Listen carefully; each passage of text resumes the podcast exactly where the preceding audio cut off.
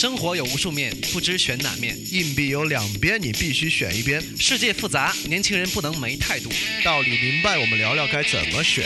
早起听，晚睡听，路上听，班上听，听了就停不下来的电台——翻转电台。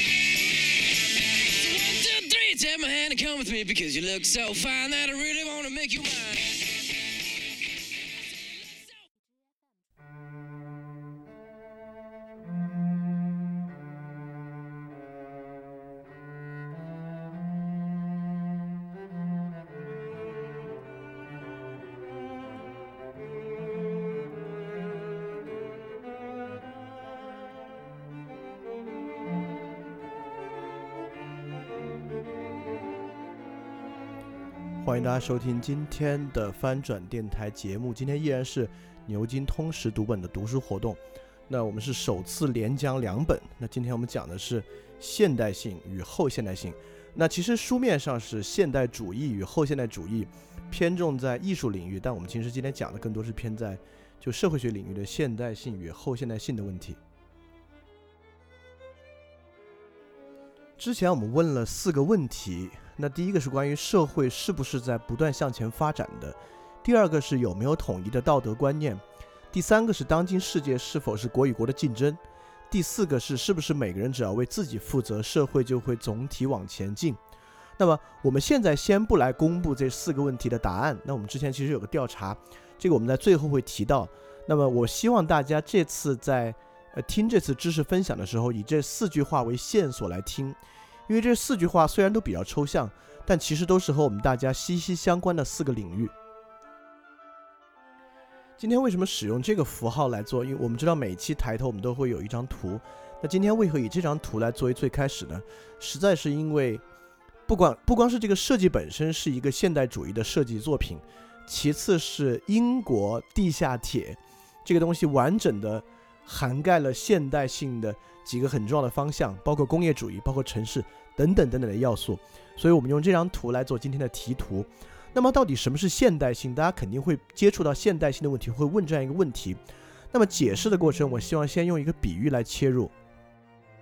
这个比喻就是何为青年，何为中年，何为老年？那么，我们过去会认为青年、中年中年、老年是一个呃生理上的概念，但其实当下我们更多的把它看作一个心理上的概念。因此，青年与中年的分野在哪里？中年与老年的分野在哪里？其实并不清楚。那么，在社会学领域，同样就是现代性。什么叫现代性？从哪年开始我们算进入现代？其实学界一直也没有一个特别统一的问题。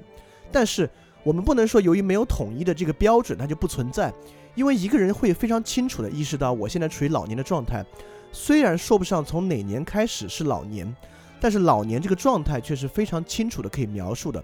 那么现代性与与个人的年龄状态其实一样。那现代性，我们虽然在今天完全没有必要去定义它，但是我们却非常清楚的说，现代社会比起之前的社会是完全不同的。那么现代性究竟是什么呢？因为现代性它不是一个看得见、摸得着的一个物质实体，并没有某某一块石头存在，它叫做现代性。所以所谓现代性，其实是指根植于所有人头脑的一种主观意识观念。也就是说，这个时代为什么我们称呼这个时代为现代，而不是前现代？指的就是今天听这个知识分享的所有人，我们共享一种基础的假设，一种意识中的假设，这种假设就被称为现代性。例如前四个问题，这四个问题就是一种很好的例子。我们也就是现在的答案里面，当然是选是的人算多，那所有人都在共享这样的一种时代假设。这种时代假设就被称为现代性。那么看待这个问题的核心在于，这种时代假设是我们平时所不自知的，我们平时并不会强烈的意识到这种问题的存在。相反，这四个问题所展示出来的面相，在我们平时都会觉得非常自然，都不用讲，这是我们生下来就面临的情况。因为我相信今天听这个知识分享的同学，大多数人应该在二十岁到三十岁之间。那么，在这个年龄出生的同学，我们从小从相对成熟开始有社会意识，就是七岁八岁开始，已经面临的是一个相对纯粹的现代性的社会。除非你生活在农村啊，如果你是在城市中长大，几乎已经是现代社会。对于什么不是现代社会，反而根本没有意识。所以回到这个社会学的意识的问题，因为我们上次分享的是社会学的意识，那我们其实今天就是要从脱离我们个人的主观感、主观感受和主观情绪，从社会学的意识角度来看，什么叫做现代性的问题。那么上次我们其实在分享之后留了一个思考题，是用社会学的意识去解释一个现象。那么很多同学还是表示不完全清楚什么是社会学的意识。那加上这次其实有同学并没有参加上一次的分享，所以我大致说一下什么是大概的社会学的意识，以以及我们将如何看待现代性的问题。那么社会学的意识指，当我们看待一个问题的时候，我们能够不仅仅从自个人的直觉出发，解释一个个体的感受和欲望。其实是以下的五点去看，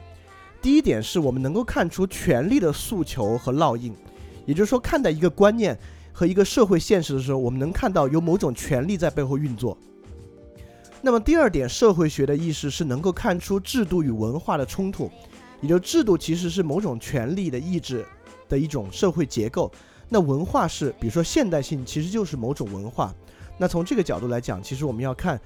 文化与制度的冲突。第三个，特别是看待现代问题，我们用社会学的意识，一定要看出每一个问题背后经济组织行为的痕迹，就这背后其实是有经济组织在背后推动的。那第四个问题，其实要看个体对这些问题的矛盾和冲突的反应，而不仅仅看他第一层的感受。所以这里面可能有一点点类似于心理分析一样东西在里面。那第五点是，其实面临现代性的时候，我们是面临很多描述与很多说法。那在这些在这些描述与说法里面。我们其实要看出所有的文本都是可以阐释的。那其实第五点最抽象，可能不太好理解。我们立即往下会讲出来。那在正式开讲之前，还想说一点，就是我们干嘛要理解现代性这个东西？这对我们到底有什么价值？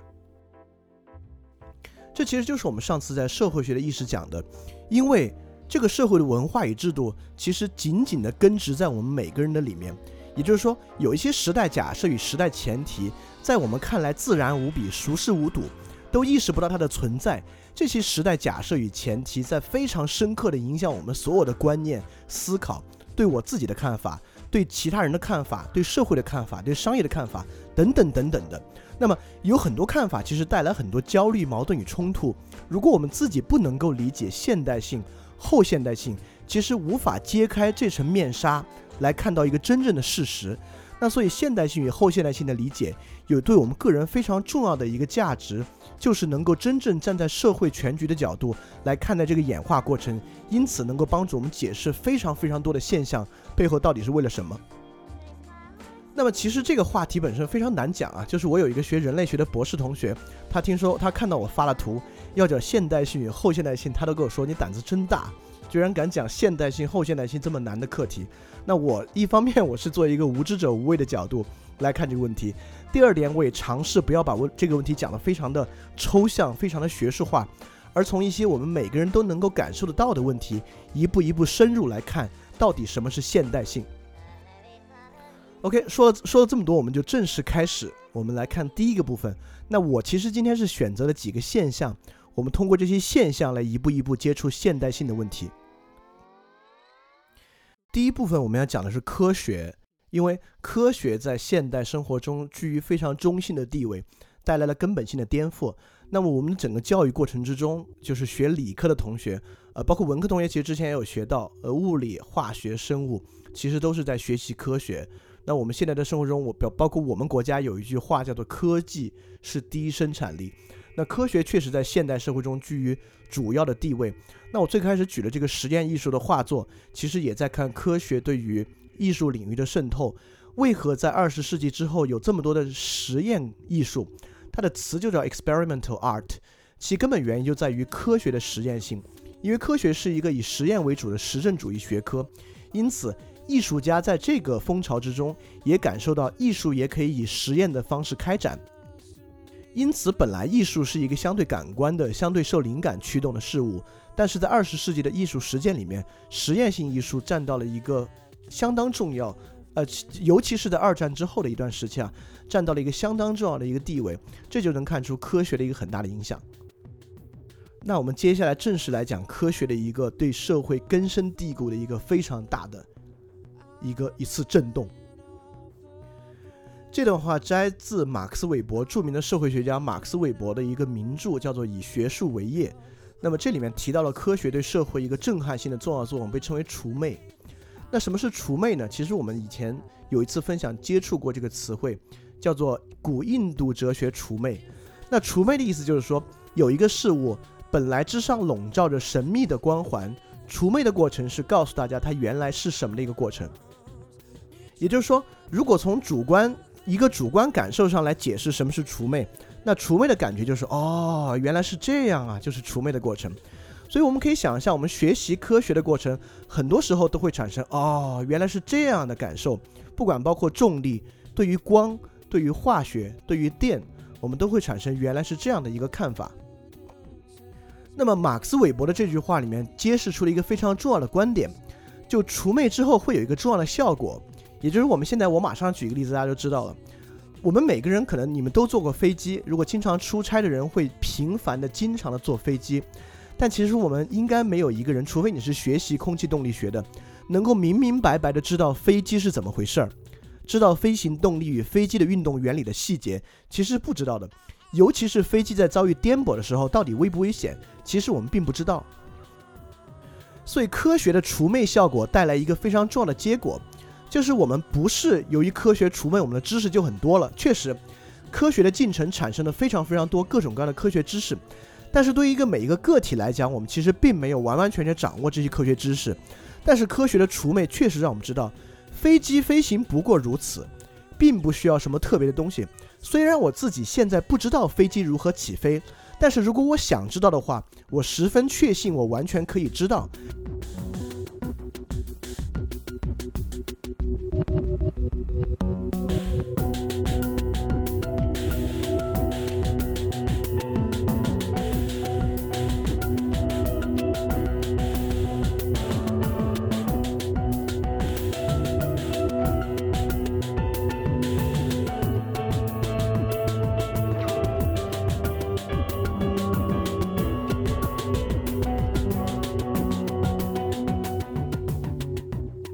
在这个情况之下，我十分信任这门科学，信任飞行这门技术，所以因此在颠簸的时候，虽然我很害怕，但是我依然可以十分十足有信心的继续坐飞机，并且下次选择坐飞机。这是科学带来一个非常非常重要的改观。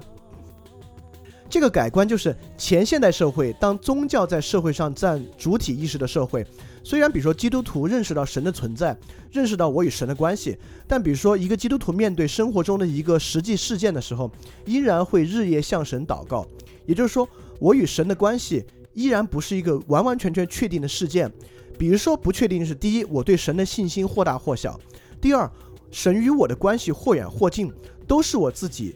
所没有完全确认的。所以，这就是所谓除魅里面那个“魅”字，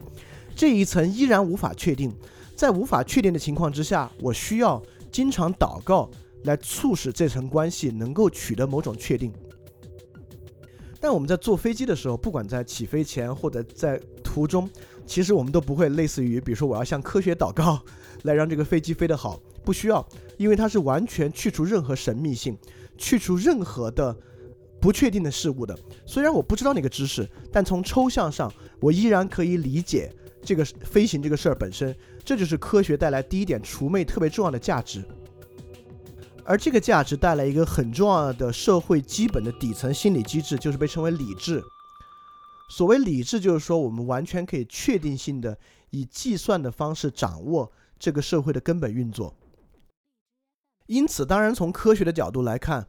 那么科学带来了现代社会的一个很重要的前提条件，就是宗教的衰落。那么。呃，因为我们知道，在前现代社会，尤其由于我们现在整个社会规律，我们整个社会文化是西欧的文化，就现代文化是从西欧来的。包括我们大家，如果你们看看你们今天的穿着，你们使用的物件，其实与欧美社会是很相像的啊。那我们现在是个西欧化的社会。那我们知道，在前现代社会里面，整个西欧社会占据核心的一个力量就是宗教。那么宗教的衰落，由于科学带来的宗教衰落，整个社会的世俗化与祛魅化，带来了现代社会的开端。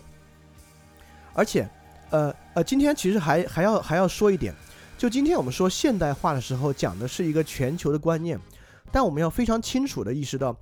即使现在有全球化的前提所在，一个中国人的心灵和一个美国人的心灵是不一样的，因为他的原始的社会底层文化以及他的教育过程是完全不一样的。因此，比如说在我们的教育里面，科学与宗教是一个根本具有冲突性的一个学科。这里面能够明显明显感觉到权力意志透过教育渗透到每个人的存在。因为我们以前遇到科学与宗教，我们现在大家每个人，我相信马上能够映入脑海的事件就是布鲁诺·哥白尼以及伽利略由于发展科学受到教廷的迫害。因此，在我们的根本观念里面，科学与宗教是有区别的，甚至是有直接冲突的。因此，科学导致的无神论也是我们这个国家以及我们的体制认为先进之所在，因为我们能够看出科学的愚昧性，能够看出科学的迷信性。我们能够知道科学大于宗教，所以说宗教的衰落虽然在西欧他们感受更为强烈，如何从一个强基督教环境的宗教社会过渡到一个现代性社会？那现在即便是在欧洲，信教的人群也在逐渐下降，但是确实在他们的社会里面，科学与宗教在某种程度上还有一定的整合。但是在我们的文化环境，也就是中国的现代化环境里面，科学和宗教是以更加对立的方式出现的。这个从我们国家现在对宗教的管制上也可见一斑。那我在我们的现代化过程中是完全抛弃宗教价值的。那今天在提到每一个观念转变之上啊，大家都要注意两点。就第一点就是说啊，原来除了我们现在所相信的社会，还有这种可能性的存在。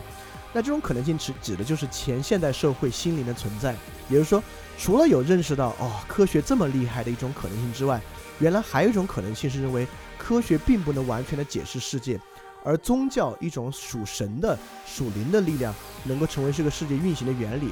因为我们只有知道原来还有那种可能性的社会存在，才可以知道如果社会继续往后发展，可能出现什么新的状况，从而不认为我们今天所居住的这个社会环境和现代性的所有假设都是理所当然、亘古不变的。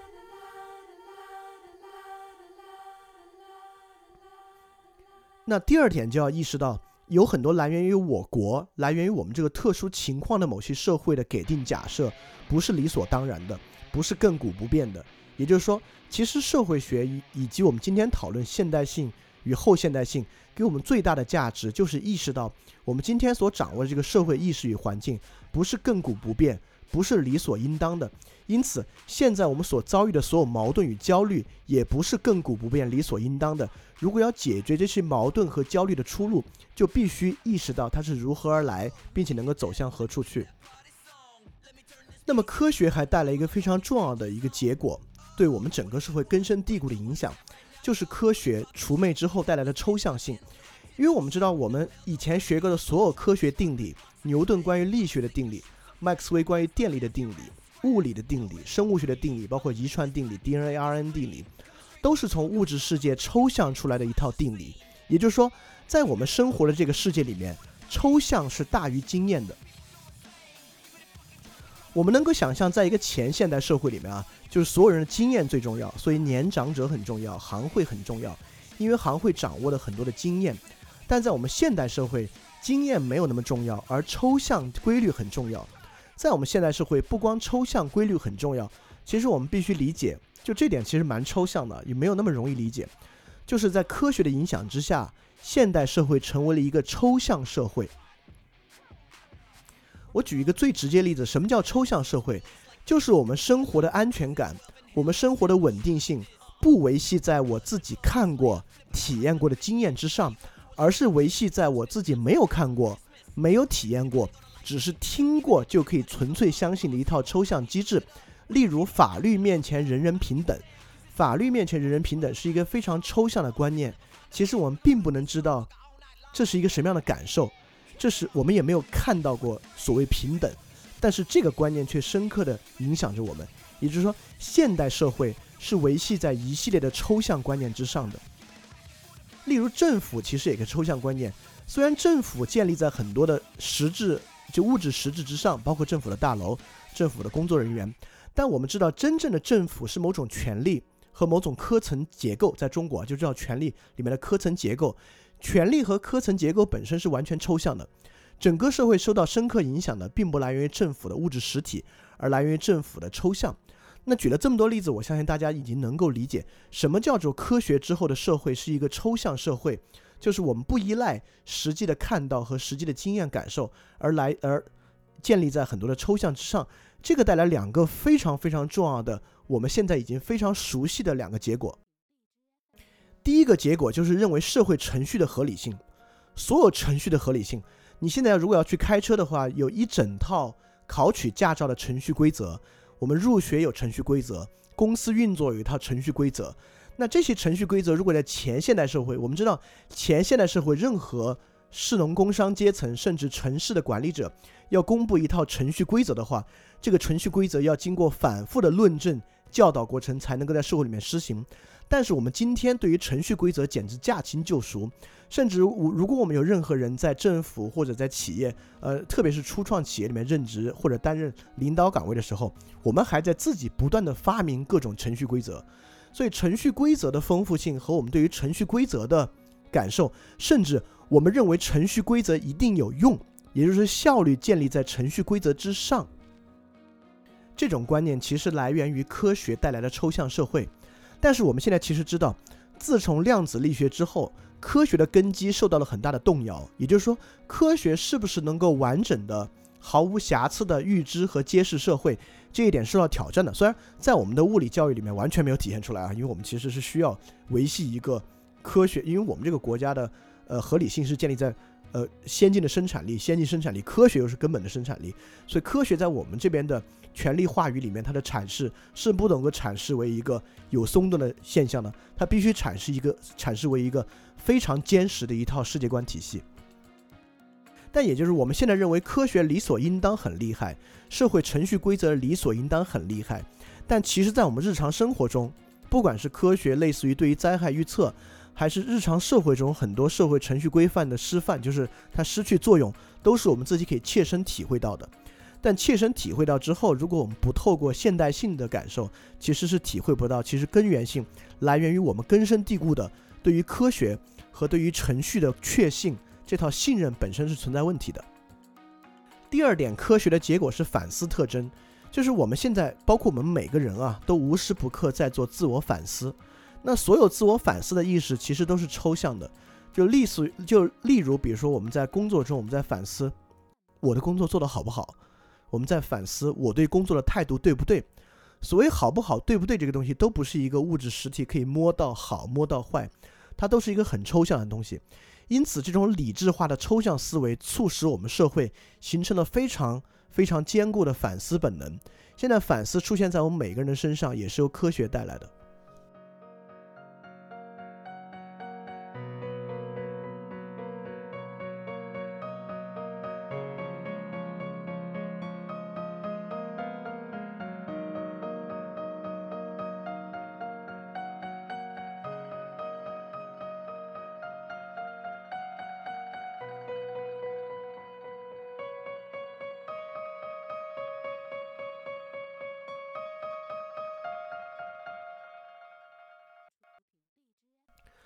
刚才我们讲了，在现代化以及现代性的过程之中，我们深信不疑一套根深蒂固的科学系统。那第二部分讲现代性里面的经济的根本规律，就是工业化。那么刚才有一位同学问到的问题非常好啊，就是反省不是到现代之后才会有的吧？当然不是。那其实现代性之所以我们说像年龄阶段一样，我们很难说人从什么时候开始进入中年、进入老年，是因为衰老其实从我们成熟之后就不断的开始。那么现代性的很多特征，比如比例如工业化里面的分工，其实分工现象也绝不是到现代之后才开始。那么在很原始的社会，我们就会出现分工。那么在很原始的社会，人当然就会有反省的意识。所以说，包括现代化的一个重要特征——城市化。那我们知道从最古老的亚里士多德的时代，那希腊就是一个城邦的社会。所以现代性其实指的就是所有这些现代性构造的部分，在发展到一种阶段之后，互相形成一个复杂系统，开始推进整个社会意识发生根本改变的过程。那么反思现象是这个社会意识改变的一个结果，它带来反思成为根深蒂固、每天每个人都会思考的部分，但绝不代表现代性的所有部分，包括工业。包括分工，包括科学、城市、理性，在现代以前不存在，它都是经过一个很漫长的过程，达到所谓现代化的这个部分的。那我们接着来讲工业化。啊，这个这个例子很有意思，是工业化之后我们社会的一个改变。就比如说无印良品，在今天被我们看作有艺术属性。那其实，在工业化的初期，呃，大量的手工业者就由于有对于机器的采用，被迅速赶出了艺术领域。那么艺术领域在进入现代化之后，经历了很大的改变，从只要沾工业、沾量产就代表粗糙和不艺术，到现在我们居然可以认为。无印良品这样一个超大规模工业生产品，具有艺术属性，具有艺术附加附加值，并且购买。其实工业化在现代性的塑造过程中起到了非常重要的作用。如果科学指的还是一套比较抽象的我们认识世界的系统，那工业化对现代性的改变是直接看得见、摸得着的，是一种实际的现代化的我们组织生活和生产的方式。那么工业的第一点，我们要讲的是机械。就是现在，机械这个词汇对我们来讲已经是有一种根深蒂固的先验假设了。所谓机械，指的就是一套很可能是一个以金属构成的一套系统，被我们称为机械。那其实“机械”这个词，我们知道并不是有工业化，就是英国工业革命之后才有的词汇。机械是一个很早很早的词汇，在古希腊语里面，“机械”这个词的意思其实是巧妙的设计，是与手工相对的一个东西。也就是说，手工是能看到的。整个外形和产出品，那机械是一套很巧妙的设计系统，就被称为机械。那为什么我们来理解工业化的时候，需要先对机械概念进行理解？这是非常重要的。我举一个很实际的例子，就机械并不仅仅指工业化的这套生产的机械，就是这个生产机器和生产系统本身。我们今天有一个词汇啊，说你的想法太机械了，也就是说。当我们认为一个人想法机械的时候，指的绝不是他的想法是一个机器，指的是另外的东西。这个为我们来深刻的体验“机械”这个词汇的意思，以及透过这个词汇的意思来理解现代化非常重要。其实这就是我之前说社会学的意识的第五点，对一个文本进行进一步的分析和阐释的一个重要部分。由于机械对于工业化如此重要，以至于如果用社会学的意识来分析工业化的话，需要对机械这个文本。来进行进一步的阐释。那透过下面两段文本，一个是威利斯的机械学原理，一个是勒洛的理论运动学，来看出机械在我们的观念里面是一个什么样的东西。比如说，第一，任何机械都是由各种不同方式连接起来的一组构件。那么，第一，这个词汇里面有一个很本质的假设：机械是由部分与部分构成的一个整体，部分与部分之间是有关系的，对吧？包括最后一句话。构建的相对运动关系取决于它们之间连接的性质，也就是说，机械的本质在于连接性质。如果对社会学相对敏感的同学听到这个地方，其实已经知道了，我们对机械的定义与我们现在对社会的定义是非常像的，也就是，我们会认为社会是由每个个体构成的，社会的运动关系取决于每个个体之间连接的性质，因此。机械虽然是描述某种生产关系，但其实，在今天，由于工业化塑造社会，我们能看到现代社会的工业化痕迹，就是现代社会的组成，特别是城市生活的组成，与机械有非常大的关系。第二个理论运动学对机械的评价里面有一句，呃，前面就不说了，机械的配置方式使得能够借助它们强迫自然界的机械力做工，同时伴随着一。伴随着一定的确定运动，这里面有两点非常重要。第一，强迫自然界的机械力做工，也就是说，工业化还改变了一个非常重要的东西，但今天受到广泛的批判，就是我们与自然的关系。在工业社会以前啊，我们其实更多的人与自然的关系体现为，包括对应对自然灾害等等的，体现为顺应自然而利用自然的关系。在机械突然出现之后，现代社会与自然的关系完全是颠覆自然以及改造自然的关系。也就是现在，不管我们多么批判，借由环保的角度或等等角度，其实我们的根本想法是改造自然的。这点通过我们对疾病的观点就看出，就是很多疾病来源于细菌以及病毒。那现在我们对这种疾病的感受，可不是要去顺应它，去跟随它建立和谐系统。我们对于疾病的观点都是根除。这种观点根深蒂固的来源于机械对我们整个社会观点的改变。第二，很重要的，机械伴随着一定的确定运动。也就是，如果大家还记得我们之前分享的意大利文艺复兴时期的艺术，当时对于同，就是铜雕像浇铸过程，能看出，当时每一次铜的铜雕像的浇铸过程，几乎都是一次可怕的灾难，伴随着不确定性以及火灾。但是机械带来的是是一种统计学上的确定性，也就是说，机械不止让我们可以改造自然，并且这种改造自然是确定的，机械的确定性。带来根深蒂固我们对社会确定性的认知。那其实我们现在社会也是一种机械系统。就是埃米利·图尔干甚至把它称之为机械团结。一会儿我们会说到说到社会说这个概念啊，也就是说，也就是现在我们认为，凡是跟工业化相关的东西，它其本质有一种确定性，它一定是确定的。我们要什么东西，产出什么东西，是一个完全可以确保的事情。也就是在工业化社会之前，我们对于社会从来没有这么确信过，从来没有这么信任过。这就像我们跟飞机的关系，我们为什么敢坐飞机？就是我们知道这个飞机一定伴随着一定的确定运动，能够安全的让我从 A 地到达 B 地。但其实我们知道空难是，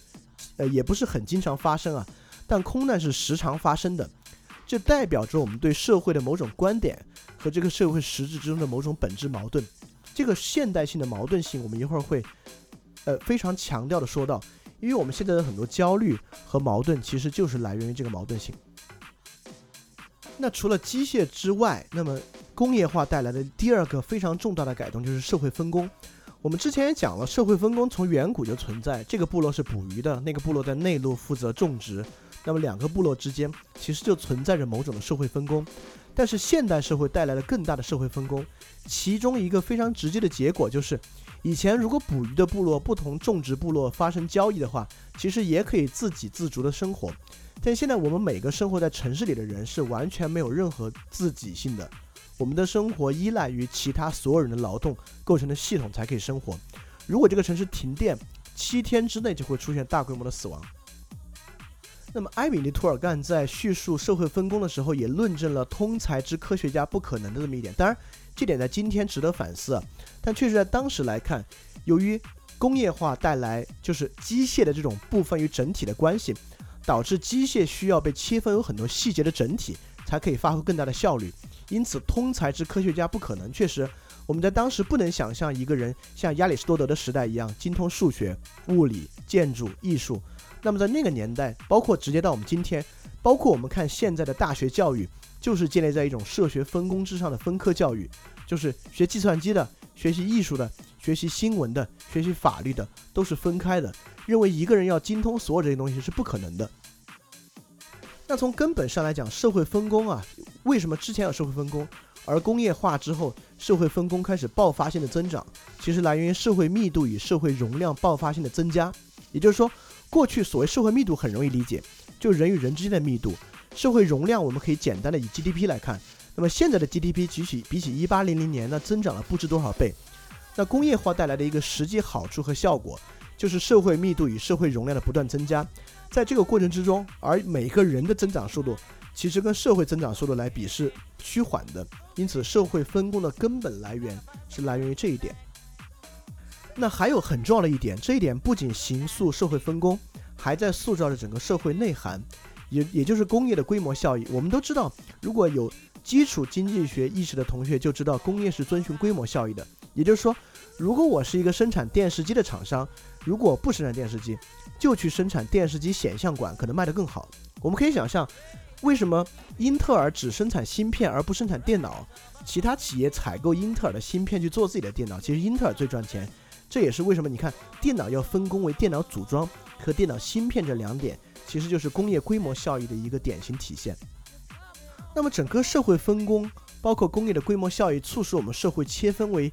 一块一块一块一块，而不是像雅典城邦有所谓博学家，比如最后一个博学家，在我们看来可能是翁贝托艾科，在去年刚刚死。那到现在我们已经没有博学家的存在了，而社会是由一个复杂系统构成的。这个对现代性的心灵也有根深蒂固的影响。有一个很重要的影响，就是每一个人体现到自己的无力。就现代社会里的每一个人都会认为我太渺小了，我在这个社会里面什么也做不了，是因为我只是负责社会巨大分空之中的非常非常细小的一个环节。就是在这种情况之下，我们是不可能期冀每个个体能够有多大的志向，能够对社会实施多大的改变，因为在整个社会分工体系呢，我实在是太小了。第二个很重要的方面就来源于交易成本与自由经济，也就是说，我们能够想象啊，当社会分工很细，那社会部类与部类之间的交易就会非常频繁，特别是跨国的交易就会非常频繁。如果这种交易非常频繁而又必要的话，那么就是说。没有任何东西应该来阻碍此种交易。如果有东西来阻碍这种交易的话，整个社会就会进入一种不稳定的状态。也就是说，如果今天有任何一个力量来阻挡中国与美国之间的玉米交易的话，如果这个交易暂停五个月，我们这块就会大规模的死人。在这个情况之下，贸易的自由性大于了政治或者任何其他权力意志对于社会的影响，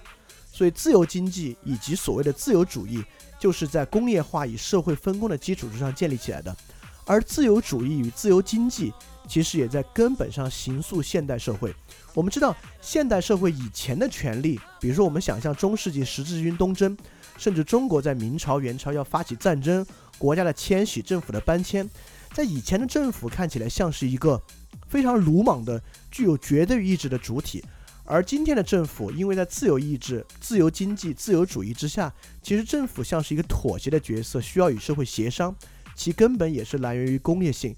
工业性带来的交易成本降低的诉求。还有一个最最重要的工业性带来的结果，就是我们今天那个小调查的第一题：我们会不会认为未来一定比现在好？如果你拿这个问题去问一个，比如说十三、十四世纪的人，他的观点会认为。未来跟今天应该没有变化，因为这个东西已经持续好几百年了，再过两百年也没有变化。但我们今天往后，别说想两百年，我们即使往后想二十年，也充满了变化的畅想。特别是在我们这个国家，因为我们这个国家的执政合法性来源于快速增长，来源于社会财富的快速积累，所以在这个情况之下，我们一直存在一个增长与改变的基调，就是说社会的本质就是不断前进的，有一个明确的方向就是前进。包括我们现在 GDP 的增长破七了，我们都会觉得是个天大的事情。其实每年能够多百分之六，那就说明几年之后就要翻番。那在今天来看，都是一个可能太慢的事情。那么认为社会需要不断前进，其实也影响个人。就现在我们很多人都有，包括你们你们今天为什么要来参加一个读书和知识分享活动？其核心就是我个人要随着社会的前进而前进，也就是作为一个社会个体，我需要不断成长。似乎也是一个天经地义的事情，但我们知道这个观念，即使在今天的农村也没有。今天的很多农业人口也认为我生活就应该几十年不变，这是很正常的事情。但在城市里面自己不增长，工资不成长，在你看来就是很糟糕的一件事情。所以工业化带来一个很核心的大众意识，就是社会与个体都是在不断前进之中的。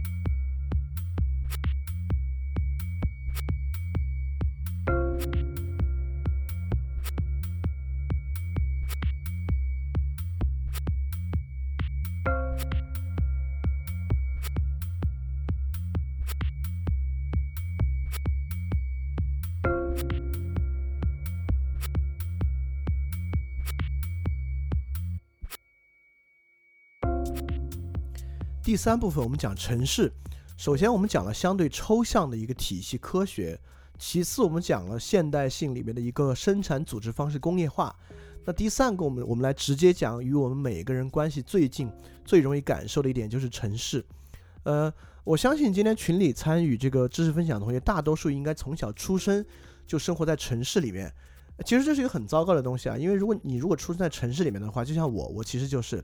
所以我们根本不知道一个非城市的生活可能是什么样的，也就是说，在我们的意识里面根深蒂固的就是城市生活应当如何的一套一套方法。但我相信，如果一个以前生活在农村，后而生活在城市里的人，才会真正的知道这两者的差异在哪里。第一，能够知道一种另外一种生活可能性之所在。第二，也能够知道城市相比于农村会出现什么问题。但不论如何，我们今天是生活在一个完全城市化的社会里面。我们也知道，深度城市化其实来源于工业革命。就工业化之后，城市的工业生产需要大量的人力。那也就是说，从来没有这么一次，一个固定地点需要这么多人经常的生活在一起。而这个诉求直接推送了城市的开始。所以我们也知道，最早的城市化过程是在英国开始的。呃，类似于曼彻斯特、伦敦、利兹这样的城市，早期的人类大型城市都是伴随着大型的轻工业开展起来的。那么，在这套轻工业推进的城市化之后呢，类似于早期人类的大型城市巴黎，就开始出现了现代接近于现代的，就是我们今天的城市生活。我们知道，莎拉·波德莱尔是一个很有特征的现代性的作家、诗人。那么，莎拉·波德莱尔的《巴黎的忧郁》。就写出了当时巴黎这种忧郁、孤独、流动的城市生活特征。那么，这种现代城市生活与前现代社会有根深蒂固的改变。如果说我们能够最容易理解的所谓现代性以及现代人的意识，一定是从城市生活的基础之上来理解的。第一点，我们能够直接回到城市生活的差异上去看待城市，因为既然城市，我们也能意识到城市与城市是不一样的。那么这两个城市分别是我现在的城市与我成长的城市。那么我成长的城市其实是我每年都会回去一下的。在这种经历里面，我相信大多数人应该都会有，比特别是生活在大城市的人，有你现在生活或者是读书的城市和你的家乡的一个小城市的对比。那么透过大城市和小城市，我们能够发现城市生活一个很本质的属性。那么就是虽然是城市生活，但城市与城市的差异巨大。城市的差异巨大，体现为城市之中人的意识的差异之巨大。说一个最简单的，就是每年春节，每个家庭逼婚的现象。也就是说，越小的城市越认为青年人应该早结婚才对，但是在大城市，青年人可能三十四五岁不结婚，也是一个非常正常的现象。从这一点，我们就可以非常实质性的看出城市生活带来的矛盾，以及城市生活在城市与城市间的差异。首先，我们要意识到城市是一个经济体属性。所有城市之所以能够集聚，北京之所以是一个人口如此庞大的城市，根本原因不来源于某种行政意识，而来源于某种经济体的属性。由于北京是比小城市更为宏大的一个经济体，因此它的城市规模更大，人更多，建设更好。那么，刚才这种城市与城市之间意志的差异，也就是说。说到一个例子，就是多少岁就必须结婚的这个意识差异，其实背后来源于城市经济之间的差异。所以，我们其实非常清楚的就是，城市与城市的经济是一个极端不均衡的状态的。所谓西部大开发，就是要将东部与西部城市之间这种不均衡的状态进行一个再平衡的过程。当然，直到今天，我们我们也不能认为这个再平衡就成功了啊。呃，我甚至上，我认为城市与城市之间的经济差异还在逐渐拉大的一个过程，而这种差异也带来了城市与城市巨大的矛盾。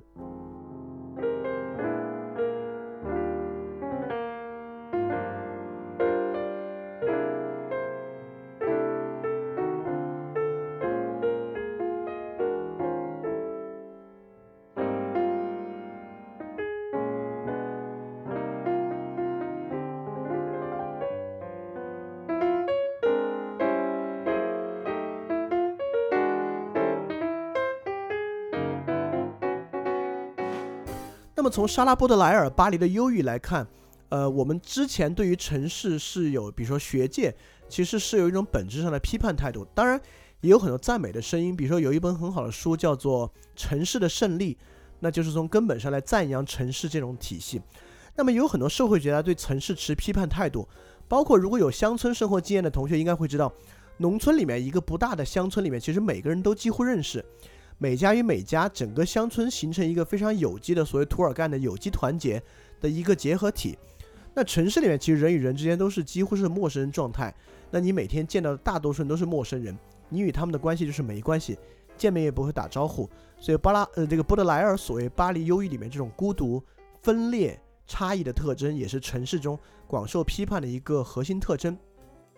那我们今天讲现代性与后现代性，其实并不在于一定要批判还是不批判。就本质上，我的观点还是认为现代性一定有其合理性存在。但是我们今天其实大量的人认为现代性是非常合理的，而无法批判。如果有人来批判现代性，我们就觉得你们肯定是在胡说八道。这个也是一个需要反思的观点。所以今天我们建立在充分认识现代性的基础之上，也对现代性进行批判，导致我们能够理解我们每天面对的焦虑和矛盾来自哪里，以及如何可以改变。也就是说，我希望大家可以放下对现代性的捍卫这点。比如说，如果有人要捍卫科技的稳定性，科来说科技可能是有问题的。其实很多人第一反应是捍卫科技，说你不懂量子力学，量子力学的新量子力学的新进展你不知道等等的话。我们一定要理解为什么我们本能中有一种捍卫科学的观念，就是现代性的一个核心来源于我们每个人个体的一个改变，也就是在在前现代社会，我们不用捍卫，比如说在中世纪，我们一个欧洲人根本不用捍卫我的主体性是什么，也不用说我与他人的差异，因为在那个时候宗教是一个根本前提假设，神都大于自我，所以自我其实没那么重要。但现代社会有一个根深蒂固的观念，特别是城市生活，我们每个人都觉得我自己超级重要，我的利益非常的重要，特别是我自己的合理性与合法性非常重要，我自己存在于这个社会里面一定是非常合理的、非常正当的，而这种合理性与正当性来源于我们不自不自知的这种现代性根深蒂固的本源，比如说科学，我们认为。我的合理性与正当性来源于科学的合理性与正当性，这也是现代性的抽象性的一环。所以，一旦有人批判科学，其实是在撼动我的正当性与合理性。所以，我要跳出来捍卫科学，捍卫城市生活等等的。所以，我们要知道，就是这种对于自身正当性和合理性的捍卫，其实也是现代性的一环。我们大可不必对这个问题有这么强烈的自主意识要去捍卫它。其实这也不是你自己可以捍卫的，因为你也知道，在社会分工之下，每个人是多渺小的一个事情。所以，我们今天可以很客观的，既认可其合理性，也对它进行批判，来看待现代性。我们继续来看城市，继续来看城市很核心的一点，要描述城市与身体的关系。那么，呃，之前我们听过社会学的意识的同学知道，所谓二战之后，在法国哲学上有一种，包括社会学有一种身体的回归。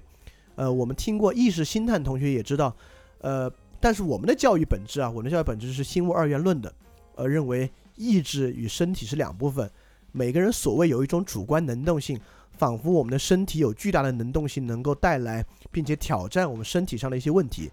但其实真正二战之后，这种身体回归，比如说福柯这个著名的社会学家与哲学家，会意识到身体是基础，我们每个人的意识观念其实跟我们身体状态有很大的关系。那么我们也知道。城市生活与农村生活，如果从个体上来讲，最大的区别就来源于身体姿态的不同。呃，我们说一个最简单的身体姿态的不同，就是城市的精确控制性。在农村里面，其实时间观念与时间意识并没有那么强。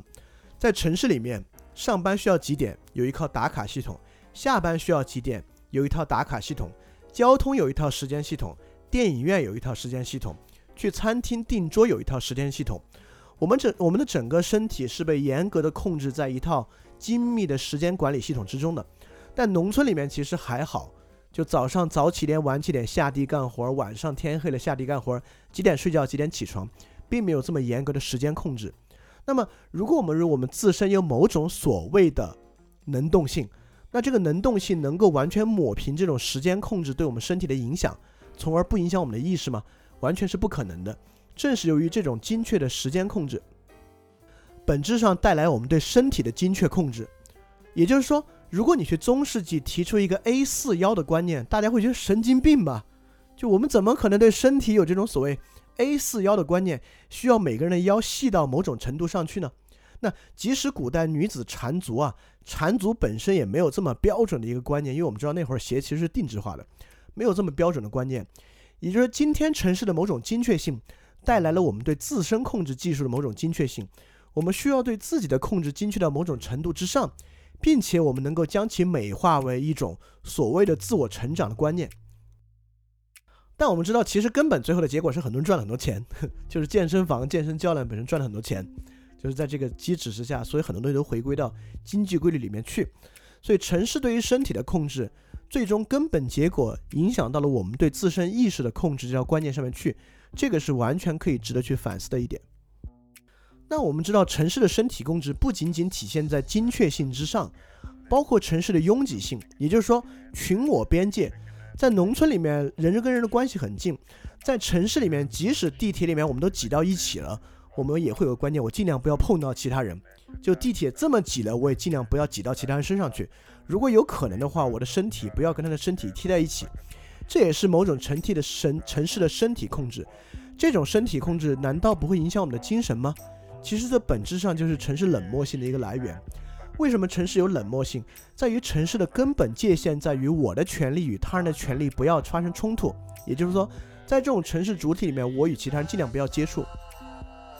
所以，当其他人有快乐的时候，我不用与其分享，甚至会产生嫉妒的观念；当其他人有问题、遭遇到困难的时候，我也不必去帮忙，因为城市的根本就在于我与其他人的权利不要交叉，不要干涉。这个有很多的社会学家在批评，其实就带来了社会的分裂。也就是我们社会原来在乡村里面是一个有机团结的共同体形态，但在城市之中，每个人与每个人关系却出现了这种分裂的状态，这也构成了我们现在社会的一个边界系统。在这个边界系统之下，很多问题就可以解释了。就例如现在的直播啊，就如果我们呃我们看过一些直播平台的话，尤其是那种美女，比如唱歌跳舞的直播，我们会发现，在直播这种网络空间关系里面，人与人是一个敌对关系，也就是说，所有。在直播聊天室里面，人与直播主播之间的关系是一种敌对、辱骂的关系，几乎是。这其实是一种城市空间关系的延展，这种空间延展极大的体现出了社会关系的对抗性。这种对抗性其实还体现在城市的社会交往之上。由于城市的身体关系是对于城市有限的社会空间和社会资源的一种竞争性占有关系，那么呢，我们的社会交往其实也是一种竞争性的占有关系。也就是说，例如我们现在所谓闺蜜之间针对这个男性资源，甚至男性针对女性资源，在城市里面这种攫取、竞争、对抗关系，和城市陌生人社会交往之中的这种敌对性，也能看出这种城市与身体的关系渗透到意识关系之中的所在。这回到我们对于通识教育的思考上去看啊，也就是说，什么叫做独立思考？什么叫做自主意识？必须建立在对一些知识的认知之上去理解这个问题，你才能理解知道你的想法从何而来，你的哪些想法看起来熟视无睹，非常正常，其实不对。必须在这种批判性，其实它是现代性的一个好处啊。必须建立在这种抽象意识的批判性之上，才可能产生所谓的自主意识。我们接着说城市，其实城市生活还带来另外一个矛盾，就是城市的主体与群体的矛盾关系。在一个乡村里面，大家都是以农活儿来进行社会生产，很多时候社会社会生产还在一起。对于所谓的个性化，其实没有那么大的诉求。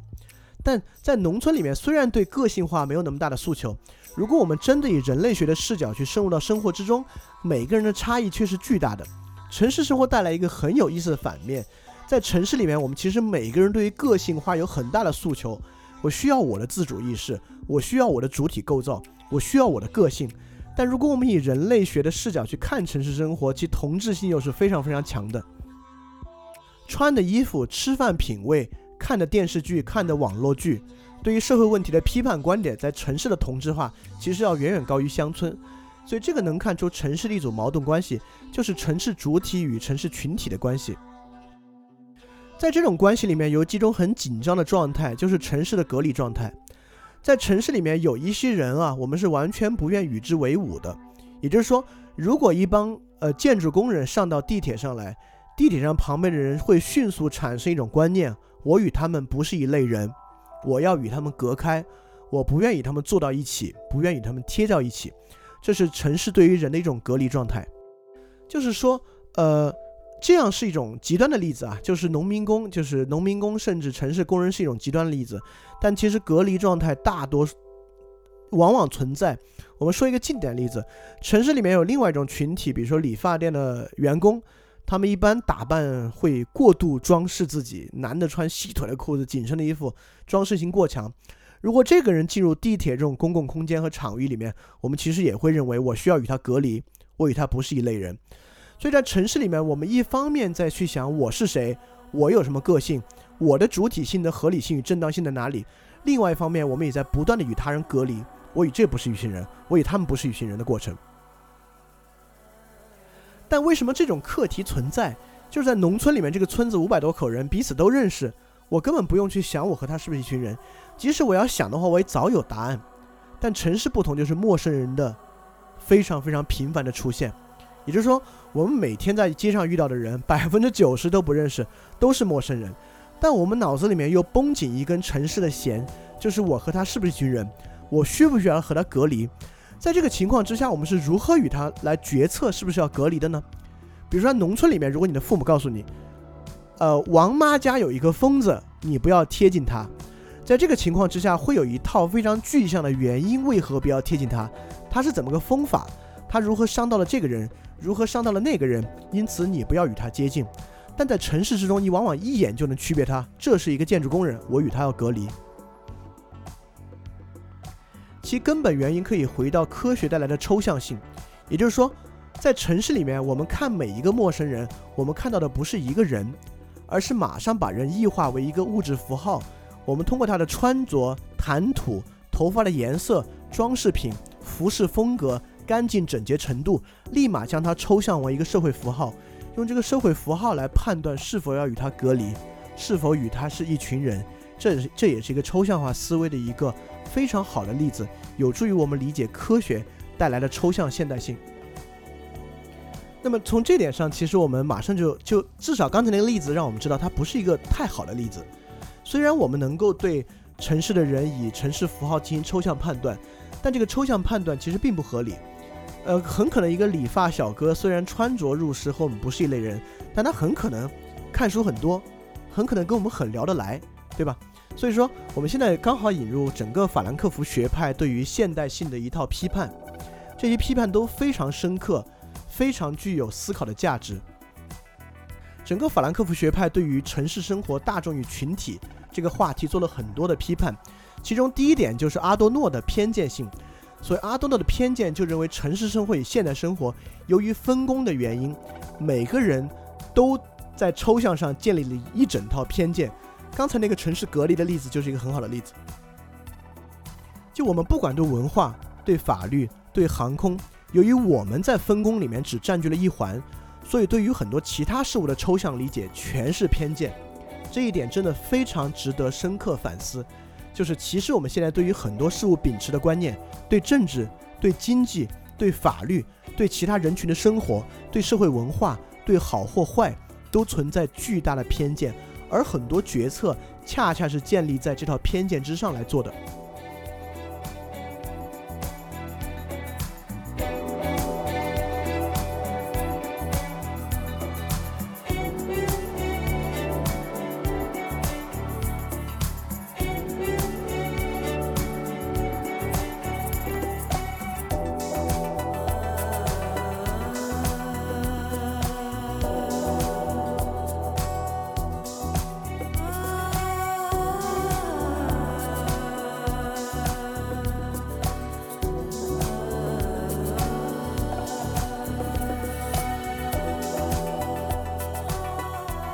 第二个是法兰克福学派非常著名的社会学家马尔库塞，马尔库塞写的书叫做《单向度的人》。这本书，呃，在高处图书馆也有，我我相信很多人可能也买过看过。单向度的人的意思就是说，由于现代分工，大众与群体中的每个个体只占据社会很小的一面。在这个情况之下，所谓单向度，就你只能顺从并赞美。你根本没有批判的能力，是因为在这个抽象体系里面，你根本没有足够的信息能够去做批判，所以在这个情况之下，你被你非常容易的建立一种顺从的观念。虽然我们认为现在网上存在很多批判啊，但我们其实知道这种很多批判，第一，要么是对一个社会中的某个个人、对某个个体的，或者是对某个批某个群体的批判；第二种，这个批判其实也是人云亦云。我们听到别人批判，似乎觉得它是有效的。在这个情况之下，我们其实并没有批判，我们只是去认同一种所谓的批判观点。所以现在社会，我们对每个人来讲，呃，站在马尔库塞的角度，我们根本没有批判的能力，我们只有认同这个认或者认同那个的能力。第三个就是社会学家哈贝马斯所谓讲的理性沟通。那哈贝马斯其实刚才我们前两讲阿多诺和马尔库塞讲的都是批判。那哈贝马斯是在批判之上提出了一个解决方案了。那么在哈贝马斯认为，确实在社会分工之下，阿多诺的批判和马尔库塞的单向度的人都是存在的。那如何解决这个问题？社会的理性必须存在于沟通之中，所以哈贝马斯诉求在某种沟通理性之中，在人与人的交流之中来达到一种社会整体的理智与理性，这是他的观点。那么这个观点依赖于一套好的公共理公共领域的秩序，这个在我们之后会详细的讲到。那我们现在可以看一句马尔库塞的话，叫做“这种文化的特征是通过为人们提供一个”。不同于现实世界的幻想的精神世界，而平息社会的内在反对反对性和反叛欲望。那这句话我们其实看到，就是什么叫做不同于现实世界的幻想的精神世界，就是那套抽象体系。现在不管是教育还是权力还是经济，为我们提供了一套完全不同于现实社会的抽象体系，用这个抽象体系来平复我们内在的反对性和反叛欲望。因此，通过使人们在幻想中得到满足而美化和证明现存秩序，为现存辩护，这就是我刚才讲的。每个人太在意自我主体性的正当性和合理性，因此，当人在触及到现存秩序的时候，我们会产生一种本能的为现存秩序辩护的冲动。其原因就是因为我们并没有理解到现实社会是什么样，而太过于相信那套幻想和精神世界，而城市生活的一切。我们在微信公众号看到的文章、广告、杂志、节目，恰恰就是这一套构建的抽象体系和观念。在城市生活跟乡村很大不同，就是乡村生活依赖于实体经验，依赖于我每天的感受，而城市生活太依赖于这一套抽象体系，而我们又太相信这套抽象体系了。这其实真的是一个很大很大的问题。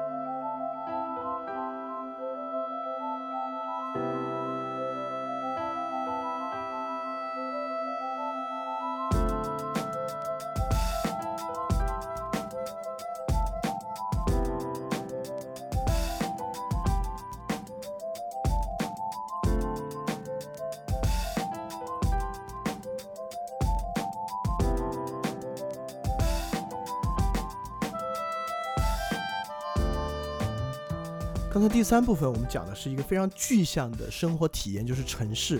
那第四部分我们刚好讲一个非常抽象的东西，就是理性。就为什么科学之后理性要放在这里讲，不直接紧接着科学讲，就是需要透过工业化和城市的具象体体会，我们可能更容易感受理性对现代性的影响是什么。首先，即使到今天，理性依然是一个非常棒的词汇，在我们看来，理性就是比感性强。与理性与科学有直接的关系，理性非常好，非常棒。我们生活，我们都要说你不要这么情绪化，理智一点。意思就是说，理性比情比感性可能要好。这时候我们必须回头去想，那到底什么是理性？理性就是一存在吗？这又回到我们之前讲意识心态那个时候讲的一个东西。我们知道，左脑右脑有一定的功能区分，有时候我们误解为左脑主理性，右脑主感性。但其实这个说法非常非常的不准确，其实是左脑主逻辑，右脑主感受，所以其实我们从意识的角度来讲，并没有所谓理性与感性，只有逻辑与感受。那确实，理性的一大部分来源于逻辑，但我们现在说的理性这个概念一定是逻辑的吗？似乎它又比逻辑这个概念要大。但是我们从希腊语其实 logos 和 eros，就罗格斯与艾若斯来讲。其实它指的并不是理性与感性，指的是逻辑与爱。从传统来讲，并无理性感性区分，只有逻辑与爱的区分。那我们之下讲的理性，我们大家其实脑子里有根弦啊。虽然理性听起来是个特别牛逼、特别厉害的东西，但是我们非常清楚，它其实就是逻辑上长出来的，它与逻辑有本质的关系。那么，到底什么是理性？这一点说的最好的人，又要回到他马克思韦伯，伟大的社会学家马克思韦伯。在新教伦理与资本主义之中，其实很好的讲了理性。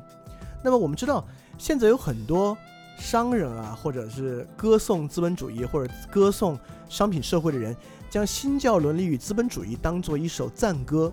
就当做马克思韦伯唱给这个呃资本主义的一曲赞歌看待。那诚然，马克思韦伯在《新教伦理与资本主义》里面，对于资本主义与现代性是有赞同的部分，因为马克思他他是一个很伟大社会学家，他是非常客观的人。但这个里面是不是赞歌呢？我们马上来看看这本书最后马克思韦伯写了什么。那什么是理性？马克思韦伯认为价值观与情感转化为理性与计算，也就是说，我们知道 logos 罗格斯。我们也认为科学现在的根本是物理与数学。其实理性与计算、推理有很重要的作用。它的反向是价值观与情感。在新教伦理与资本主义的最后，马克思韦伯写道：“完全可以，而且不无道理的这样来评说这个文化发展的最后阶段：专家没有灵魂，纵欲者没有心肝。这个废物幻想着他自己达到了前所未有的文明程度。”这里面我们要来体现这几点：专家没有灵魂。什么叫专家？这是马克思韦伯对于社会分工的评价。在社会分工之后才会出现专家嘛？什么叫专家没有灵魂？马克思韦伯看来，就是在分工情况之下体现出的这个理性是没有灵魂的。纵欲者没有心肝。什么是纵欲者呢？就是马克思韦伯认为，在资本主义情况之下，一定会出现享乐主义。这个我们今天所有人比马克思韦伯可了解的要。更加直观，因为其实大多数人现在都是享乐主义者，纵欲者没有心肝。那最后一句什么意思？这个废物，当然这代表他是批判啊，幻想着他自己达到了前所未有的文明程度。也就是现在，其实我们也一直有一种论调，认为我们处在一种盛世之中，现在是人类的一个非常伟大的一个阶段。那这点其实正是就马克思韦伯在这本书的最后，呃，尝试去反思和批判的部分。那么。马克思韦伯将理性分为了两种理性，一个称为价值理性，一个称为目的理性。我们来看同为理性，什么是价值理性，什么是目的理性？价值理性就是也被称为实质理性，也就是说，我的行为从伦理上、美学上、宗教上或以其他所有与此阐释相关的地方，是不是取得成就，是不是有价值？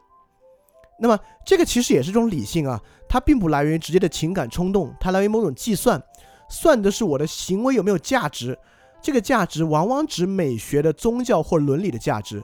所以价值理性在马克思韦伯看来是一种目的、一种批判、一种建构和一种信仰。在这个情况之下，确实是深刻的存在的。比如说，所谓新教伦理之中就有某种价值理性的部分。比如说，当时的企业家认为资金的积累非常重要，但是个人享乐却不能有，要维持某种清贫，也就是所谓清教徒的那种非享乐主义和苦修观念，这就是一种价值理性。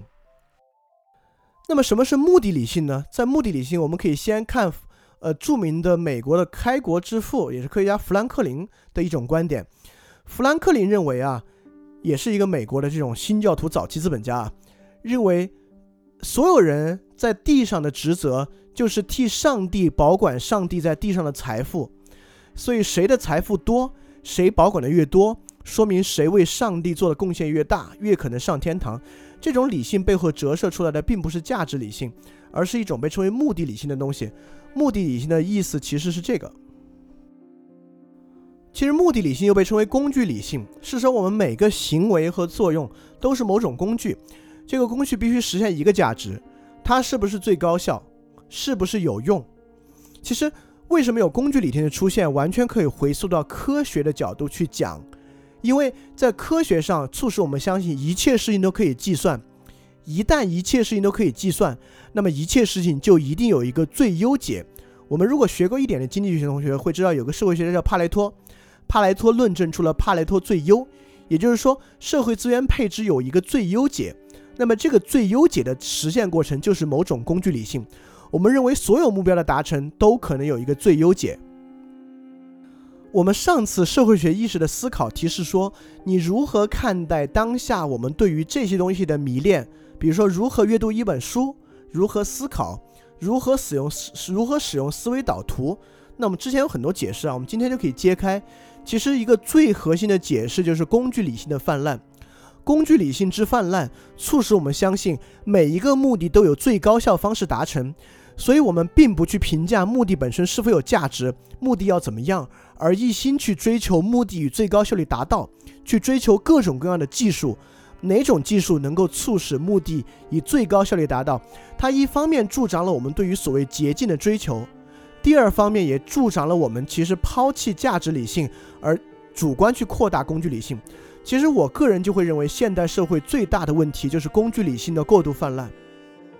我们认为所有事情都必须实现最高效的方法，而丝毫不去判断：第一，最高效是否存在；第二，最高效是否折损价值；第三，这个最高效是否还会有其他的副作用。那么这一点非常值得反思，就是马克思韦伯会认为，现代理性与资本主义会促使理性官僚的大量增加。那理性官僚，官僚制指的不只是政府，还是指的商业企业。我们会知道，商业组织管理有一个非常大的学科被称为管理学。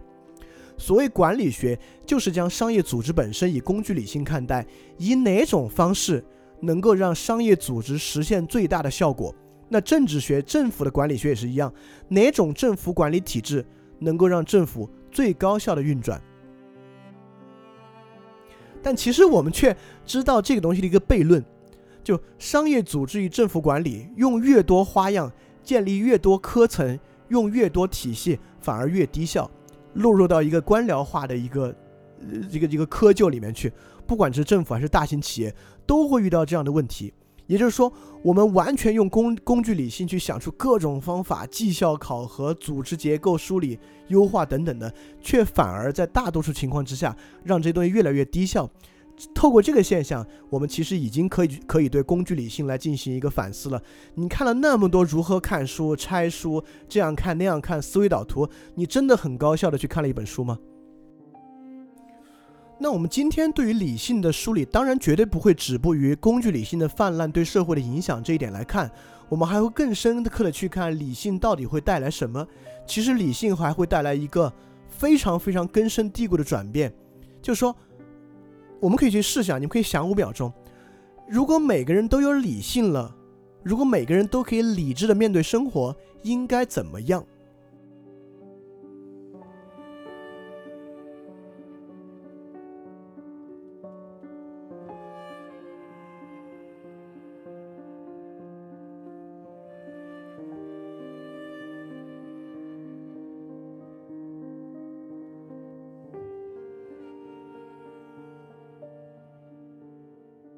带来两点改变。第一，如果每个人都理智了，首先那就应该人人平等，因为从理性上大家是一样的，而每个人都能够理智的对待自己的生活，我们就应当给予其自由。因为我们必须假设人不能理性、不能理智才会控制他。如果他都很理智，就应该给他自由。那如果给他自由的话，那给每个人自由是怎么样呢？这会就这就产生一种平等的诉求。所以科学理性这个路径直接往下走就是平等。所以说，如果我们认为每个人都理性，就出现了平等观念。但其实我们知道，现代社会最大痛苦在哪里？就是我们虽然嘴上说人人平等，但其实社会现实中大家非常非常不平等。不管是出身、权力、发展速度，极不平等。这种认为应当平等的理想和实际上随处可见不平等的现实，是很多人痛苦的来源。也就是从这点上来讲啊，如果我们不认为人人有理性，因此应该自由、应该平等，可能感觉还好一点。那还有一种非常非常糟糕，我们人人都认为理性的一种结果，就是社会中现存大量的陈词滥调。我们认为自己理智，又相信抽象，又相信抽象系统，促使我们可以就像相信飞机一样，不必理解其实质，而直接相信陈词滥调。例如说，存在即合理。我们根本不知道这句话原文是什么，也根本不知道它里面是什么东西，但我们认为存在即合理，似乎符合逻辑。其实，呃，其实这句话完全不合逻辑啊，它原文的意思也不是这个意思。但我们因为相信这句陈词滥调，而让我们在面对很多社会现实的时候，使用存在即合理，让自己心里好受一点。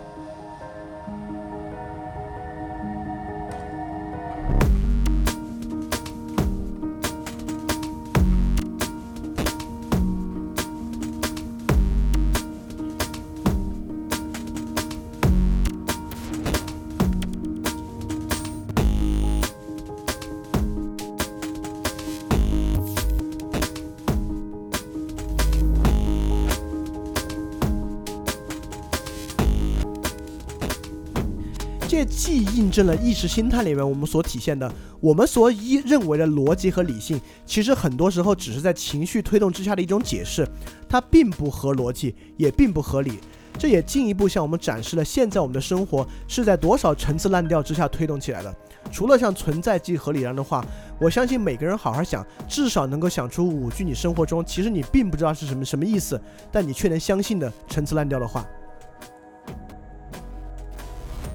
我们可千万不要小看陈词滥调，在西方学术，就是法国社会学里面，它还专门有一个俗有一个术语叫 cliché。cliché 的意思就是陈词滥调，也就是说，西方社会学学者早就意识到了，当代所谓的理性社会，其实是在特别多的陈词滥调的基础之下推动和维系起来的，它带来了大量的偏见的存在。所以，我们所认为我们有理性、能自由、能够理智的面对生活，其实根本不是。我们仅仅是毫无缘由的相信一些抽象的陈词滥调，并且用它来指导我们的生活而已，这是一个很糟糕的事情。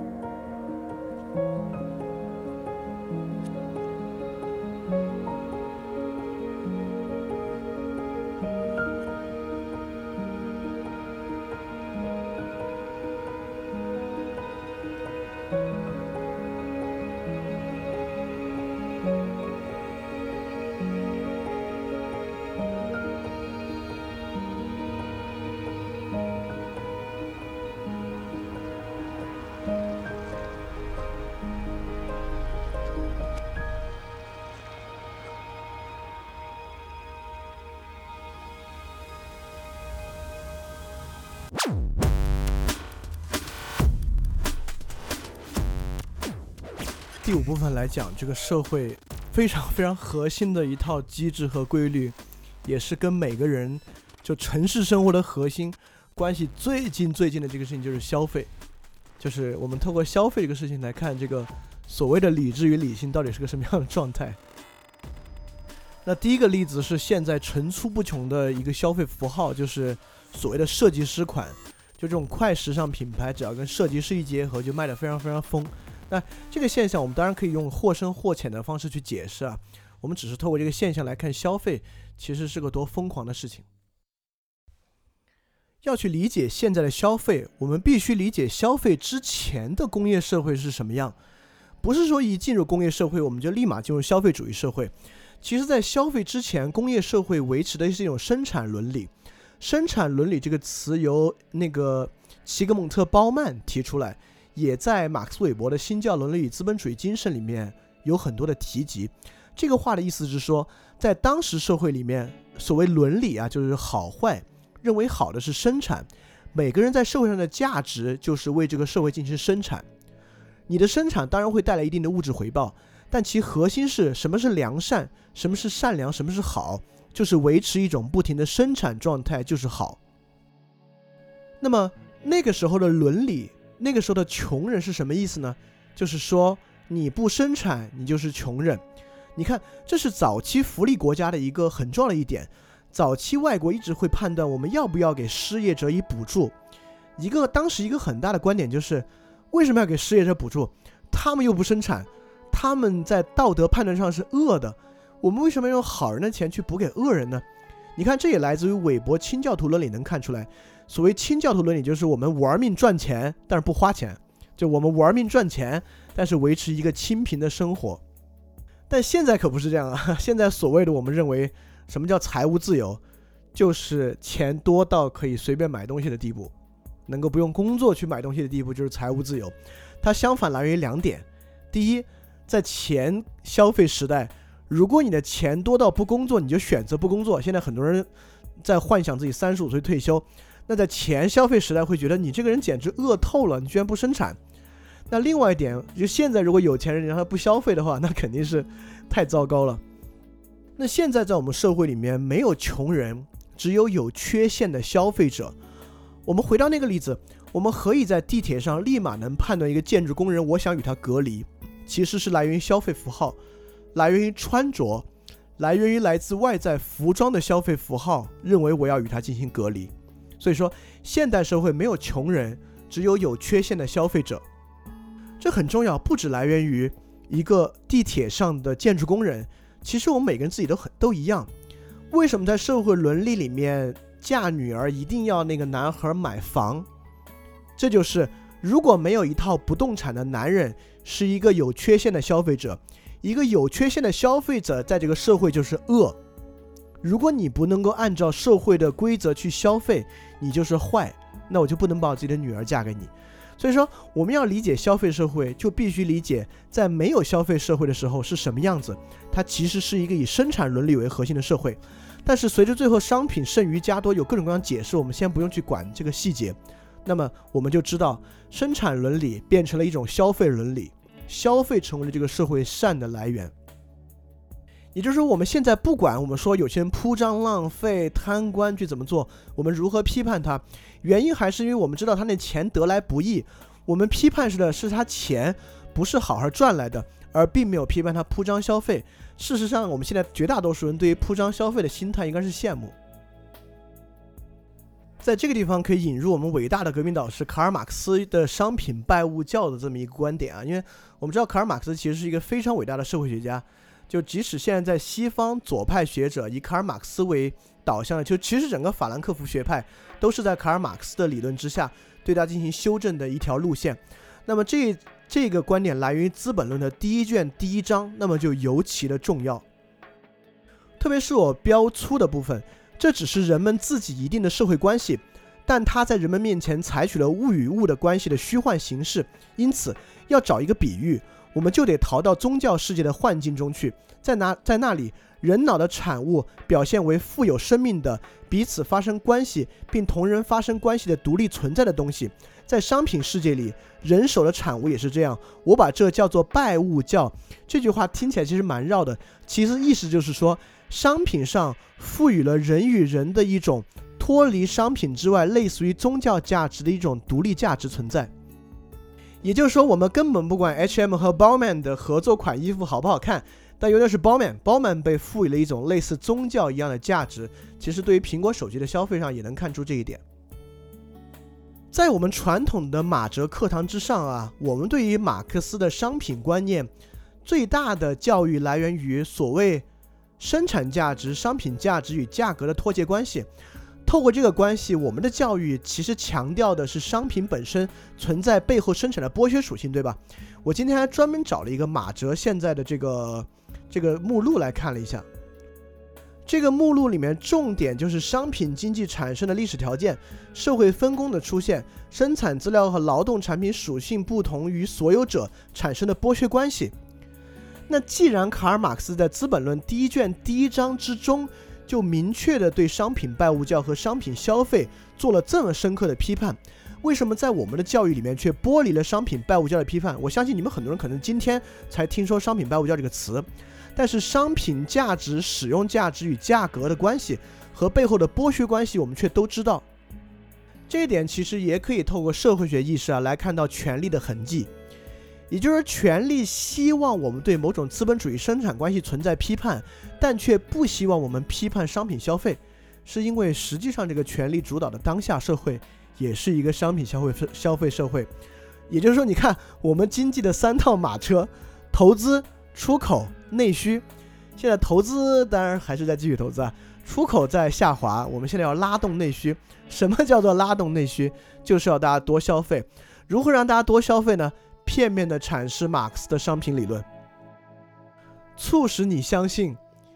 就是商品背后的本质关系在于剥削关系，而不在于商品消费中的非理性。那么我们今天也不仅仅看马克思的理论啊，我们还是看看其他的社会学理论对于商品的批判。那其实，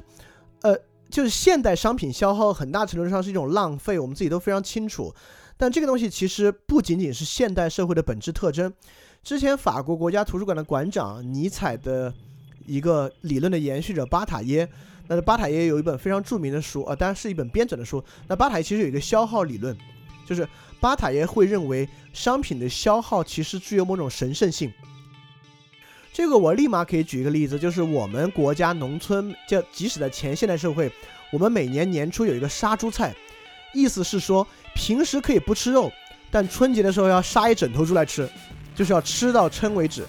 这个东西其实可以看出，其实是一种消耗，对吧？它绝不是一种理性的。理智的计算，它是某种消耗行为，但这种消耗行为本身，由于我们知道春节其实是中国人的某种宗教仪式，它具有神圣性，而神圣性来源于缺失。你越是缺肉吃，越要在这一天通过耗费肉来达到某种神圣性。我们如果提取抽象出来来看啊，就是因为缺乏，反而要疯狂消耗，透过疯狂消耗来实现某种宗教神圣性。这跟很多现在人把信用卡刷爆消费其实是一模一样的行为，也就是说，消费主义不是现代社会商品丰富之后才出现的事儿，我们一定要一定要知点，不是这个，但是只有在今天才被放大到每天的日常生活之中，成为这个社会一个主体判断人好坏的一点，成为消费伦理。也就是说，我们为什么现在很多人为赚钱可以不择手段，是因为在赚钱过程之中你有没有犯法，是不是合乎情理不重要。只要你是一个有钱人，能够好好的实现你的消费责任来讲，在社会上大家就会羡慕你，会尊重你，会认为你厉害。也就是说，在这套之上，其实我们的生活价值已经发生了根本转变。也我们之前讲过，每个人都很在意主体性构建与我的合法性与正当性，对吧？现在绝大多数人构建自我合法性与正当性的方式，就是透过消费。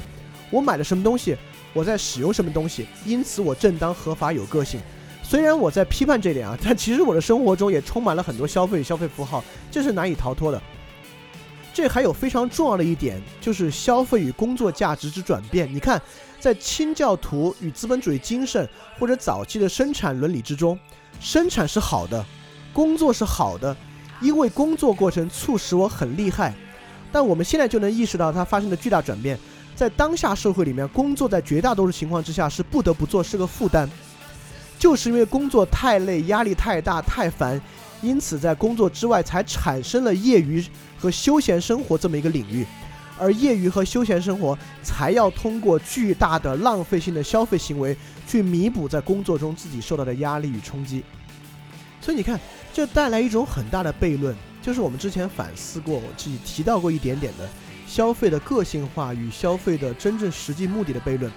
这个悖论可以被体现在广告上，你看。所有广告告诉你的都是，只要开这个车，只要买这个保险，只要喝这个酒，只要穿这个衣服，就是一个好的生活，就会在社会上被人尊重、受人青睐。但实际上，广告的价值是说，我们需要透过你们买这些东西，来促使某个商家在背后实现盈利行为，而买这些东西实际上在消耗你们的现金，在促使你们消费能力的下降。所以。就是广告目的其实背后有巨大的悖论，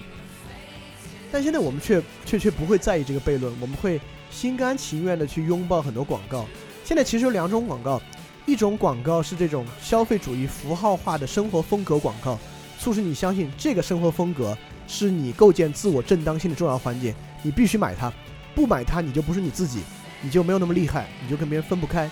另外一种广告我称之为理智广告。就现在中国最多的打折广告、降价广告，促使你认为，透过这种方式购买商品是一种工具理性，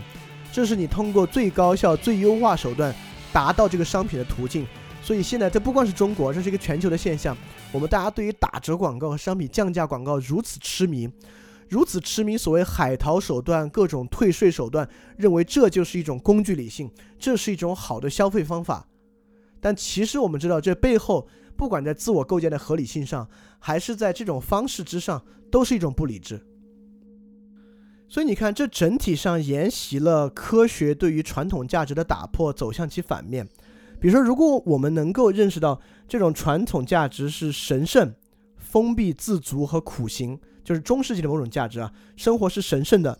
生活是封闭而自足的，生活是一种苦修的。那么现代社会就是科学是除魅的，打破了神圣。商品社会是市场化的，打破了封闭与自足，商品社会是奢侈性是欲望化的，打破了这种苦修和苦行的类的形式。所以，现代每个人的自自我构建啊，主体构建过程，其实是透过某种奢侈的消费来实现的。也也就是说，我呃，现代商品社会把每个人变成了一个欲望主体，你的核心不再是生产伦理之中的生产本质，而是消费伦理之中的欲望本质。你是否有好的欲望？好的欲望是否被满足？这是主体构建的很重要的东西。什么叫好的欲望？也就是说。很多广告促使你相信你的欲望比别人的欲望要高雅，你的欲望比别人的欲望有正当性，你的欲望比别人的欲望是一种更好的生活风格。这是消费主义社会的一整套运行。那消费主义是现代性的一个非常大的核心。那么同样，就像我们去理解理性一样，去理解消费，我们也绝不满足于理解消费可能在社会上有不像它表面上那么好的价值一样。我们要去理解消费社会带来的什么根深蒂固的东西，也就是说，你看，因为每个人有理智，因此每个人可以依据工具理性去选择他的消费风格，因此这是一种自由。你看，这里我们可以用到文本分析，为什么财务自由不叫做财务富足，不叫做财务满足、财务丰沛、财务优越，而要被称为财务自由？就是我们现在认为。能够随时满足欲望消费就是自由，而我的欲望是理性的，这是一整套现代性消费主义的逻辑脉络。每个人都是理智的，每个人都应该消费。而什么是自由？自由选择消费目标就是自由。我们现在确实深刻的意识到，当我想买 iPhone 买不起的时候，我就觉得不自由；当我想买房买不起需要贷款的时候，我觉得不自由。什么是自由呢？钱多到可以随处花就是一种自由。所以消费其实带来了自由新的定义。我们现在有很多社会上应然的自由说法，比如自由是一种精神状态，自由是呃是比较少的社会规范，或者甚至有些我们立马可以反思一个陈词滥调啊，就自由就是不自由。社会规范其实带来自由，它本质是不自由。这是一种看起来理性的一种陈词滥调，其实现在真正的自由就是钱多到可以随处花，可以想买什么买什么，是实际上社会上我们的自由。但你看，这其实带了一种矛盾。就是说，我们本质上认为每个人都应当自由，但在消费社会里面，我们随时遭遇由金钱不足而带来的不自由，这种东西让我们非常难受。就像我们认为一定要平等，但随处可见人与人不平等，让我们很难受一样。也就是说，齐格蒙特·鲍曼写过一本很重要的书，叫做《现代性与矛盾性》。在齐格蒙特·鲍曼看来，现代性带来一种深刻的矛盾。也就是这里面，我下面写的“自我与自我之悖论”，我们现在就可以来说，为什么现代性带来这种深刻的矛盾性，就是因为现代性其实给了你一个方向：现代是进步的，现代是消费的，现代是机械主义的，现代是以多为美的，现代是平等的，现代是自由的。现代向你承诺了一整套这样的价值体系。为什么要承诺？我们下周会讲。但实际上，现代的现实情况远远不是这样。这带来了。其实这带来了矛盾，但我们要深刻反思的是不是好的社会没有矛盾呢？其实不是，我们回到前现代社会一样有矛盾。前现代社会认为你需要幸福，前现代社会认为你需要，呃，也有平等自由，但前现代社会一样更不富足、疾病、贫穷。但前现代社会给你一个释放的途径，就你这样死后可以上天堂。比如基督教告诉你这样的生活你要过吧，死后就上天堂，你可能感觉好一点。印度教告诉你啊，这样的生活下辈子你会投胎做一个特别厉害、特别有钱的人，你可能心里感觉好一点。所以这里我们可以深刻反思一点，就是矛盾并不在于，比如马克思主义，我就认为有一个小问题，就共产主义是一个马克思认为没有矛盾的社会，因为生产力极大的发达，他认为的一个根本矛盾就是生产力与需求之间的矛盾不存在了，因此没有矛盾。但我们会透过现代性之前的社会看到，真正无矛盾状态，并不代表矛盾不发生。而是矛盾被化解啊，OK，我们除除了这个之外，我们回到现代性，现代性的问题其实恰恰在于矛盾并没有被化解，是一个很大的问题。现代性被称为一种原叙事，所谓原序就是现代性其实还是一种昂扬向上的、有方向性的一套系统。这个系统认为很多事是确凿的，是确定的，是像机械一样的，这是现代性的特征。但是现代性。不管后现代性其实有争论，包括有没有后现代性，还是要把它叫晚期现代性，不管。但透过今天的东西，我们其实能看到后现代性的很多特点。已经有百分之三十的人不认为现代性的进步方向是确定的事情了。虽然，其实今天这样的调查是很鼓励大家填不认可的，这就像很多社会学谬误一样。因为确实，说实话，从人的本能来讲，面对这样一份问卷，你会觉得填认可好像显得有点傻，就填不认可好像挺聪明的。所以不认可的量肯定会稍微大一点啊。但但大不了多少，我相信今天大家还是蛮真诚的。就如果这个社会真的已经有百分之三十的人在怀疑前进是不是一个本质方向的话，其实这种对于前进方向的打破，就是后现代性的一个主要特征。包括今天最大的不认可，其实是已经有百分之三十六点二，接近百分之四十的人认为民族国家与个人不是共同体了。这个我们今天其实 由于时间不够没有讲。我们下次需要好好的讲这点，什么是民主国家，什么是现代性的政治权利。那其实透过这个东西能看到，有很多人已经开始怀疑现代国家与现代权利的基础了，这也是后现代性的一个主要特征。当然还有另外两个题的答案，包括其中一个令我伤心欲绝的答案，我们下一次再讲。就是我们今天透过几个很重要的方向，包括科学、工业化、城市、理性、消费这五个面向。来看了什么是现代性，但我们没有尝试给它下定义，也没有那么重要。特别是对于大家来讲，我们不是学术圈的人，所以大家其实需要从一些事例和一些实际感受上去理解现代到底是什么样的，现代性是什么，并且一定要去理解到，现代性不是